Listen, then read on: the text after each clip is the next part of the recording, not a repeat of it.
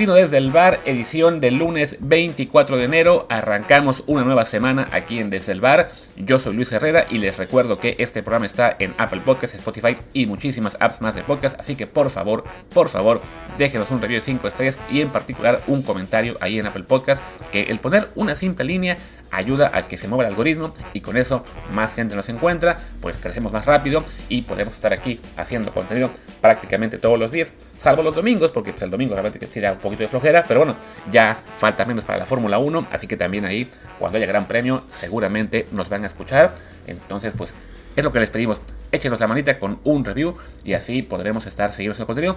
Sobre todo en un fin de semana como este. Bueno, tras un fin de semana como este, quiero decir que realmente fue, pues para mí, de, lo mejor de la historia que he visto en cualquier deporte, cualquier liga. Literalmente así lo puse en Twitter y bueno, seguramente también lo habrán leído sí ya en el en lo que sea el título del programa. Creo que fue para cualquier liga, de cualquier deporte, de lo que sea en el mundo, el mejor fin de semana que hemos visto por, pues por lo, lo, que fue el desarrollo de cuatro partidos de la ronda divisional de la NFL. Así que, pues sin más, vamos a aprovechar para hacer un pequeño repaso de los cuatro y pues lo que se viene en la siguiente ronda, lo que será ya las finales de conferencia.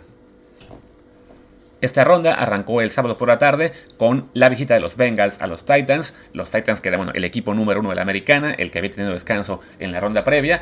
Y el partido empezó un poco con lo que les comenté de los Bengals eh, durante la previa, de que en el juego de la ronda de comodines ante los Raiders habían dejado ir muchas oportunidades de anotar conformándose únicamente con goles de campo y les podía pasar lo mismo ante Titans y eso lo pagarían más caro, pues parecía que sí, porque en la primera mitad los Bengals tuvieron Tres series que tuvieron que conformarse con gol de campo tras acercarse eh, pues bastante a la zona de anotación de los Titans e incluso una cuarta ya en los últimos segundos en la cual lograron avanzar unas 60 yardas más o menos pero se les acabó el tiempo y ya no pudieron sacar puntos. Entonces, para quienes son defensores, por ejemplo, de los Analytics, pues esta era una prueba de que siempre vale la pena jugarse en cuarta, porque pues de haber tenido, digamos, un potencial máximo de 28 puntos, los Bengals tenían que conformarse con 9, pero por otro lado, esos nueve puntos pues les, daban la ventaja porque Tennessee había tenido un muy mal arranque de partido. De hecho, en la primera jugada una intercepción de Ryan Tannehill. Después, con un poquito de mala suerte para ellos, consiguen un touchdown para ponerse 6 a 6. Eh, logran el punto extra, pero como hubo un castigo en la jugada que les permitía eh, elegir acercarse una yarda a la yarda 1, literalmente, para hacer un intento de dos puntos en la conversión, pues se la juegan por ir por los dos puntos y la acaban fallando, los frenan, entonces en ese momento se ponían 6-6, luego el gol de campo mandaba el partido al medio tiempo 9-6 y ese puntito que ya tenían en la bolsa los Titans, pues acabó siendo en cierto modo clave en lo que fue el desarrollo del partido, después ya en lo que fue la segunda mitad, en las primeras dos series, eh, pues para los, para los Bengals, muy bien, porque un touchdown. Para Titans, muy mal, porque es una intercepción. Se ponía ya a 10 puntos de diferencia. Se ponía fea la cosa para los Titans. Pero eh, después, aún en el tercer cuarto, eh, gol de campo de los Titans, intercepción a Joe Burrow y touchdown de los Titans después para empatar el juego, quedando aún un cuarto periodo en el cual pues las ofensivas eh, se vieron un poco chatas. primero con un par de despejes de los Bengals, para, para el lado de los Titans una oportunidad en cuarta que fallaron y ya muy cerca del final una, intercepción más a Ryan Tannehill que pues acabó siendo definitiva porque en la última serie los Bengals consiguen avanzar lo suficiente para intentar un gol de campo de 52 yardas por parte del novato Evan McPherson que ha estado perfecto en la postemporada y pues los echa a los Titans en la primera oportunidad el sembrado número uno de la americana fuera eh, sorpresa grande en este caso con un equipo de los Bengals que lo veíamos muy bien, pero siendo un equipo aún muy joven, con un coreback como Joe Burrow que es novato, en el segundo año, su estrella receptor Jamar Chase, que él, sí es novato, también otro jugador muy joven como T. Higgins, también de segundo año, siendo parte de las figuras, pero bueno, el coach Zach Taylor, un coach joven también, de tercer año, este, ha hecho un muy buen trabajo de temporada y dejaron fuera a los Titans, por los cuales creo que se notó un poco que el Derrick Henry, si bien estaba de regreso, pues no era el Derrick Henry al que estamos acostumbrados. De hecho, apenas tuvo 20 carreos, 62 yardas, un premio de 3.1. Con todo y que anotó este, un touchdown, la verdad es que sí eh, se le vio disminuido. Quizá le habría sido bueno para él tener, aunque sea un partido antes de este para ir digamos como que agarrando forma pero bueno la lesión que tuvo fue una lesión grave eh, de hecho fue destacado que pudiera volver para los playoffs pero sí, este, pues no, no tuvieron los Titans esa, esa gran arma que es Derrick Henry, y, cuando, y, y así que cuando se dan cuenta, digamos, los Bengals, que no tienen que preocuparse tanto por por Derrick Henry, pues también eso lo aprovechan para darle a Ryan Tannehill una muy mala tarde con un touchdown, tres intercepciones, un rating flojito, un QBR de ESPN realmente pésimo de 10.4 sobre 100, lo cual nos, dice que realmente fue una tarde malísima de Ryan Tannehill. La de Joe Burrow tampoco fue tan buena, estuvo apenas cerca de los 30 puntos sobre 100, pero bueno, le alcanzó para llevar a los a los Bengals a la victoria en lo que era la primera de muchas sorpresas en este fin de semana, porque después en lo que era el plato fuerte de la de la del sábado, perdón, eh, los, pues parecía que los Packers iban a despachar fácil a los 49ers con un touchdown de los Packers en la primera serie y después una primera serie de los Niners que se fue en 3 y fuera, en la cual de hecho perdieron 11 yardas. La cosa le iba muy bien al equipo de Aaron Rodgers, pero después en su siguiente serie un fumble y recuperan los Niners y se viene ya lo que fue el desarrollo, digamos, de casi todo el partido. Las siguientes 6 series, 3 de cada lado, fueron todas, excepto la última, tres jugadas y fuera, a despejar. Solo en la siguiente, los Packers lograron avanzar un poquito, pero de todos modos tuvieron que despejar en la sexta jugada. Pero, eh, pues Jimmy Garoppolo apareció con una intercepción cerca del final del segundo cuarto para que el juego siguiera 7-0 tras la pues tras el descanso, ¿no? Eh, los, los, Niners parecía que se acercaban en esa última serie que tuvieron con 11 jugadas, 58 yardas, pero pues apareció el Jimmy G al que todos temen, con una intercepción cuando ya estaban ellos en la 19 de, Green Bay. Se pues, comete un error Garópolo que le, daba la, pues, la tranquilidad a los Packers y también pues, la, las pesadillas a los fans de los Niners por ver que su coreback no, no rinde. ¿no? Les dije yo en la previa que me parecía que la gran diferencia era en este caso pues, que, los, que los Packers tenían Aaron Rodgers, los Niners tenían a, a Garópolo. Eso parecía darme la razón, arranca la, segunda mitad, en la primera serie, es decir, avanzan un poquito más, consiguen un gol de campo, eh, después de otro par de series de puros despejes, son los, eh, los, Packers quienes consiguen un gol de campo, eh, después los, este, los Niners se la juegan en cuarta oportunidad y fallan también, así que el juego se estaba ya acercando al final con un 10 a 3 a favor de los, de los Packers, pero en lo que fue pues un desastre eh, toda la noche para este equipo, eh, tenían ya en la siguiente serie, les tocó despejar de su yarda 12, les bloquean el, la patada y anotan un touchdown los, los, eh, los, equipos especiales de los Niners, se pone el partido 10 a 10, en la siguiente serie los de los Packers no consiguen avanzar nada, tres jugadas y fuera, les toca despejar y ya por fin en la última serie es cuando aparece el lado bueno de Jimmy Garoppolo con una serie de 44 yardas en 9 jugadas y consiguen también, como fue el caso de, de Cincinnati,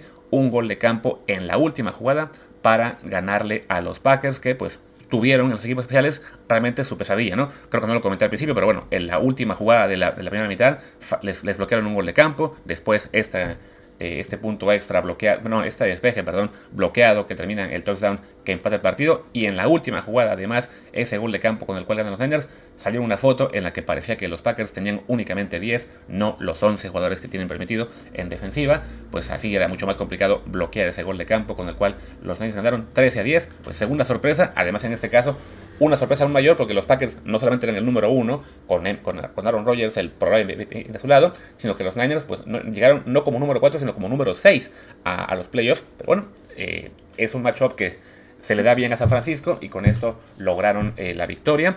Y pues ya, adiós Aaron Rodgers, ¿no? Y ya nos vamos a ir. Ya, había sido un, sábado realmente buenísimo. Pues tocaba pasar al, domingo. Esperábamos emociones también fuertes. Pero eh, el primer partido parecía negárnosla con lo que fue la visita de los Rams a los, a los, a los, a los Packers, no, a los, a los Buccaneers.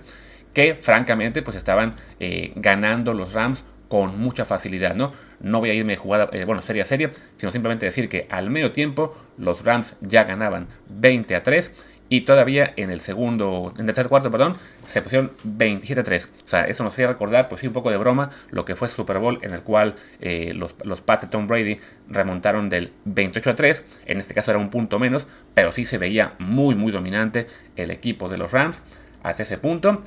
Y después viene esto que es la, la magia que tienen los equipos de Tom Brady, en la cual cuando van perdiendo por mucho, ni siquiera es que él tenga que hacer algo, pero siempre sucede esto que mueve el marcador. Y bueno, en la primera jugada de la siguiente serie de los Rams, fumble de Copper Cup y esto le permite a los Buccaneers acercarse con un touchdown después, después de 7 jugadas este, que ponía el marcador 27 a 13. Para poner, digamos, aún más nervioso a la gente de Los Ángeles, en la siguiente serie, tres jugadas y fuera, despejan, pintaba la cosa muy mal ahí de que podía venir el regreso, pero los, los Buccaneers, digamos que también tropiezan con un fumble de Tom Brady en la primera jugada. Uno pensaría, bueno, ya es el cuarto periodo, esto se va a acabar.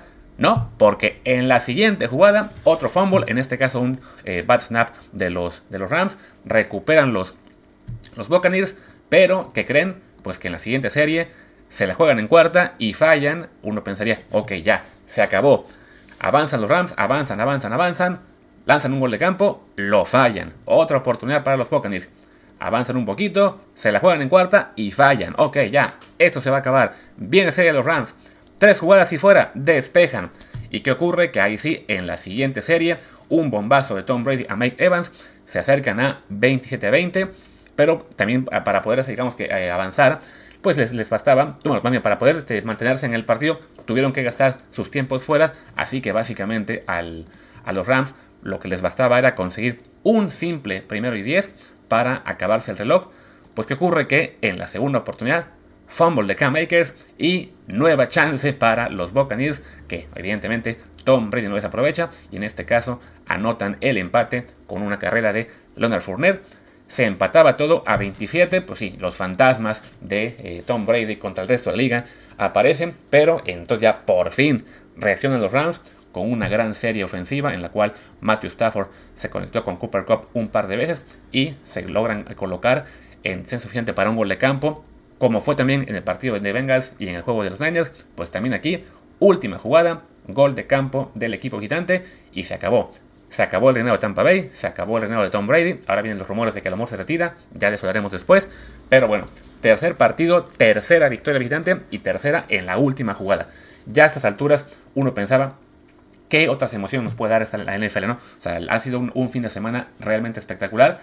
Y quedaba todavía el juego grande, el Bills contra Chiefs, que muchos consideramos lo que era la, final adelantada de la, de la americana.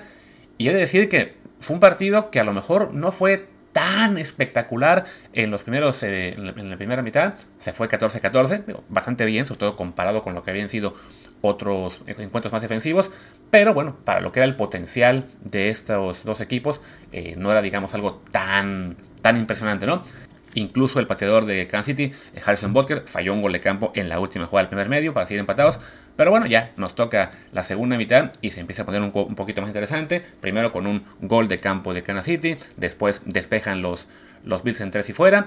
Y se viene un touchdown de, los, de los Chiefs en la siguiente serie, pero fallan el punto extra. Pero bueno, igual ya tenían la ventaja ahí de 23 a, 9, a, 14, 9 puntos, empezaban a despegarse. Dice yo Challenge, no, no, no, no, no, claro que no. Y en la primera jugada, bombazo de 75 yardas a Gabriel Davis, se acercaban a 23-21, vinieron después un par de series en el grupo de despejes, gol de campo de los Chiefs para ponerse 5. Y entonces llegó lo que fue realmente la locura de este partido. Primero que nada, ese gol de campo que acabo de mencionar de los Chiefs para ponerse 26-21 eh, se logró quedando en el reloj 8.55. Vino entonces una serie de los Bills que fue bastante larga, de 7 minutos. Alcanzaron, digamos, a cruzar la pausa de los 2 minutos. Y en la siguiente jugada se la tienen que jugar en cuarta y consiguen el touchdown de otra vez Gabriel Davis en un pase de 20 yardas, que además este fue ya el tercer touchdown de Gabriel Davis en ese momento y, aún, y bueno, ya con eso empataba un récord de NFL van por la conversión, la consiguen, se ponen entonces 29-26 y, y, le dejaban únicamente a los Chiefs 1.52. No, pero 1.54. Pero ¿qué creen? Pues que son los Chiefs. Y 1.54 es tiempo de sobra y de hecho les sobró 1 minuto 02. En apenas 5 jugadas avanzaron 75 yardas para que acabara esto en un touchdown de Tyree Hill, en un bombazo de Mahomes de 64. Pues con eso le daban la vuelta 33-29 y le ponían ahora la cosa complicada a los Bills con apenas un minuto. Pero dicen los Bills, ah, no, no importa, un minuto nos sobra. ¿Y pues qué creen? Llega en la, sexta jugada de la serie, otro touchdown de Gabriel Davis, el cuarto, ya con eso impuso récord de la NFL y este, se ponen en ventaja con un bomba, bueno, con un touchdown de 13, 19 yardas para colocarse 30-33, quedando 13 segundos. Quedaban únicamente 3 segundos, pues ya, esto se definió, no hay manera de que los Chiefs consigan empatar. Pues no, porque 3 segundos fue suficiente para que sacaran 3 jugadas. Primero un pase de 19 yardas a Tariq Hill, después uno de 25 a Travis Kelsey, y con eso dejaron en el reloj 3 segunditos para que Harrison Butker intentara un gol de campo de 49 yardas, muy parecido al que había fallado en el final de la, primera mitad.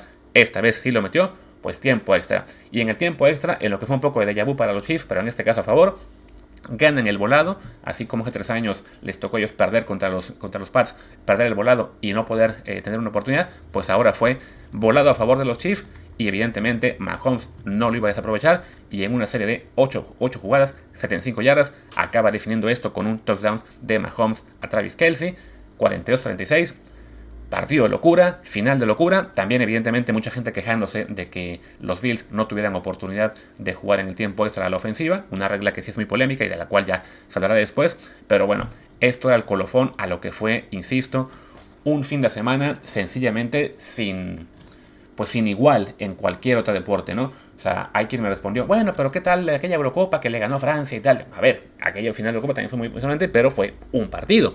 Y en general va a ser muy complicado encontrar de cualquier deporte una combinación, digamos, de, partidos y de circunstancias que le, que le, compitan a esto, ¿no? O sea, aquí estamos hablando básicamente del equivalente a una ronda de cuartos de final en la cual los cuatro partidos son espectaculares y se definen en la última jugada.